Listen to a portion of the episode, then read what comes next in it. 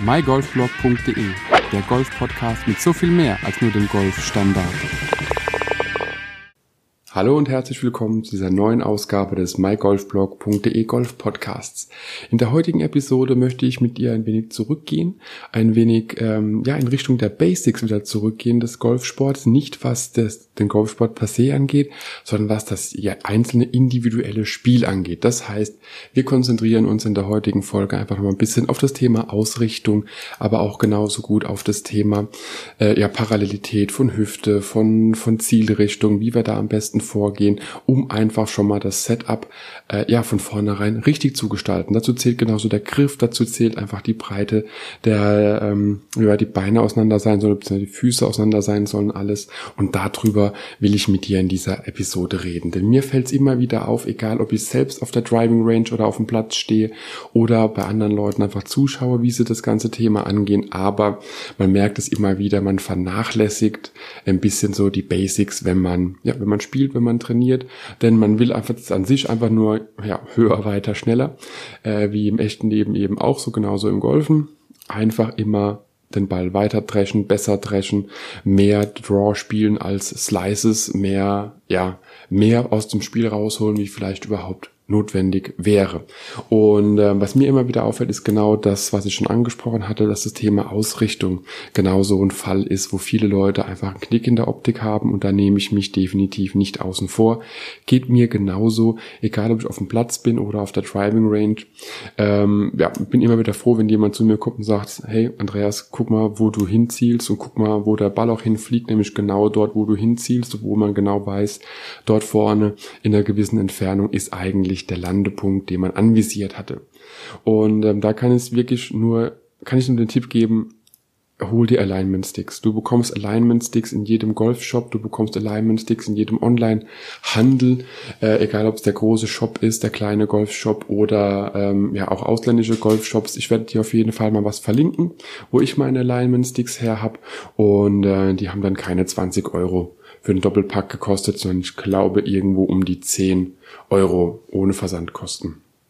Auf jeden Fall ist das schon mal eine sehr, sehr große Hilfe. Du kannst mit Alignment Sticks arbeiten, kannst einfach ja ein bisschen deine Füße eben danach ausrichten, nachdem du das Alignment Stick auf den Boden gelegt hast, ausgerichtet hast aufs Ziel und dann dementsprechend einfach effektiver trainieren, um auch den Blickwinkel einfach zu verschärfen und besser zu verinnerlichen, wie du eigentlich den Ball schlagen müsstest.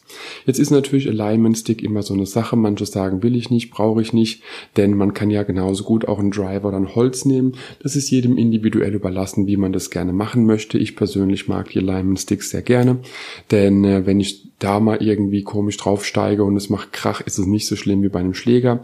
Sollte in beiden Fällen auf jeden Fall nicht funktionieren, beziehungsweise sollte nicht passieren, dass man äh, aus Versehen drauftritt, aber man weiß, es ist auf dem Golfplatz, manchmal kann es passieren.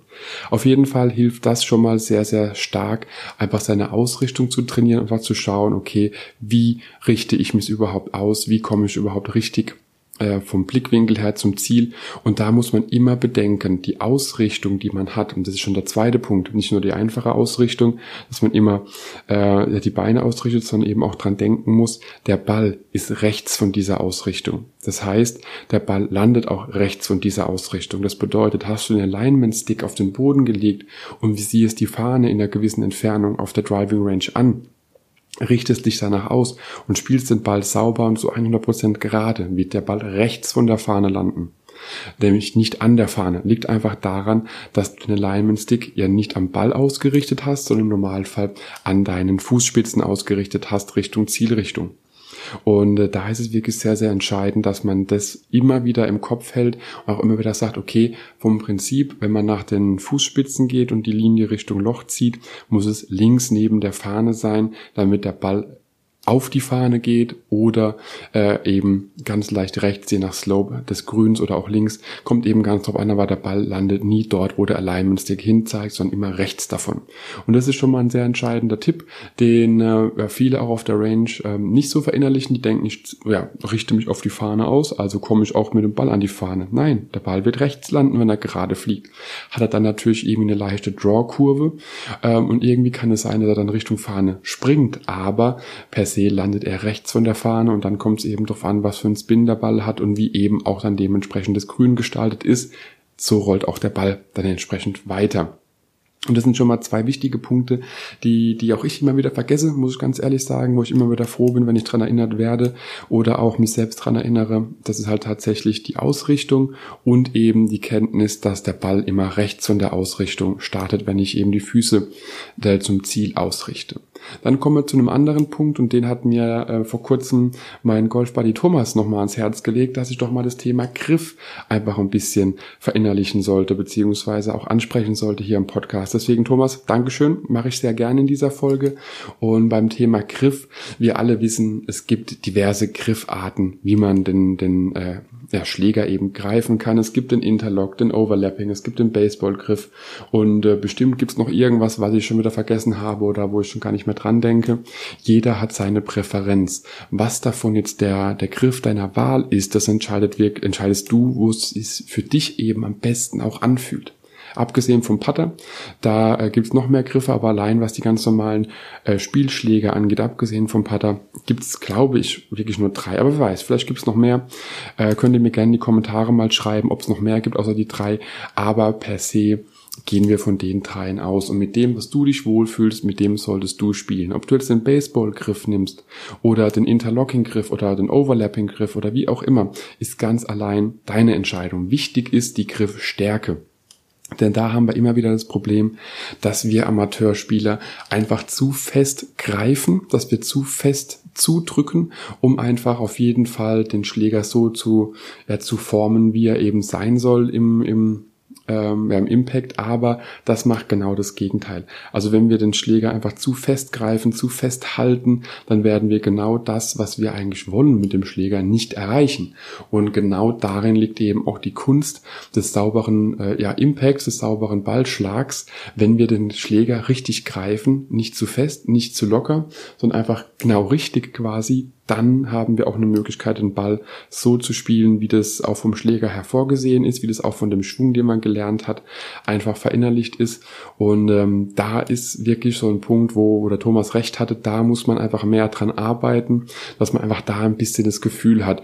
Also man darf den Schläger nicht zu fest greifen, denn dann versteifen sich die Handgelenke. Man darf den Schläger nicht zu locker greifen, denn dann rutscht er einem aus den Händen aber man muss ihn ungefähr so greifen. Es wird immer wieder auch in den Fachbüchern und anderen Podcasts und Internetseiten erwähnt, man soll auf jeden Fall den Schläger so greifen, als ob man ein kleines Küken in der Hand hält. Das bedeutet, man hält es so fest, dass es nicht abhauen kann, man hält es aber nicht zu fest, dass man es erdrückt. Und genauso kann man es mit dem Golfschläger machen. Ich kenne es selbst von mir, wenn ich dann ein bisschen ja, ein bisschen, ähm, wie nennt man das, angespannter auf dem Golfplatz bin, einfach was schaffen muss, dann greife ich auch viel zu fest und dann ist der zweite Ball auch im Aus. Aber genau daran kann man eben auf der Range auch arbeiten. Da kann man eben auch in seinem ähm, ja, Training direkt darauf achten, dass man eben den Griff so locker hält, dass er gerade so der Schläger in den Händen bleibt, aber genau so fest eben auch hält, dass er eben nicht komplett rausfliegt. Und ähm, das ist wirklich ein guter Tipp, Thomas, den du mir da gegeben hattest, dass man einfach wirklich darauf achtet, wie man den Schläger greift, um einfach den Schläger auch das machen zu lassen, für das er auch wirklich ja, entwickelt wurde. Und äh, das sind so, so ein paar Punkte, die ich auf jeden Fall in der heutigen Podcast-Folge ansprechen wollte, dass man eben darauf achtet, wie man sich selbst ausrichtet, wie man eben auch auf der Driving Range sich ausrichtet, um es dann auf dem Platz zu wiederholen, dass man immer dran denkt, dass der Ball, wenn man sich nach den Zehenspitzen Richtung Ziellinie ausrichtet, immer rechts davon wegfliegt und auch landen wird.